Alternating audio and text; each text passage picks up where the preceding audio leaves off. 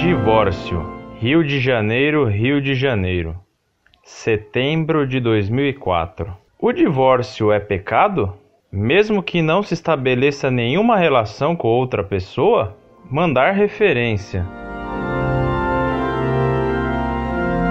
Prezado Salve Maria, o divórcio é condenado por Cristo. Você deve se lembrar das palavras de Nosso Senhor: Não separe o homem a quem Deus uniu, de modo que ninguém pode se divorciar. Se acontecer que um cônjuge é abandonado e sofre porque quem abandonou o lar injustamente pede divórcio, nenhum dos dois pode casar-se de novo. O divorciado que se casa de novo, ou que tenha relações com outra pessoa, comete adultério. Isso foi o que o próprio Jesus Cristo nos ensinou no Evangelho e ninguém pode mudar essa doutrina. Entretanto, se o divórcio é sempre condenável, por vezes as circunstâncias exigem uma separação do casal, sem porém dar o direito a casar-se novamente. Por exemplo, se há um risco grave de vida para um cônjuge, ou se brigas contínuas e graves comprometem a educação dos filhos, o cônjuge correto pode separar-se do pecador, sem porém poder contrair novo casamento, devendo viver em castidade completa como se fosse um religioso. Se você procurar no site Monfort, encontrará os argumentos condenatórios do divórcio segundo a doutrina católica.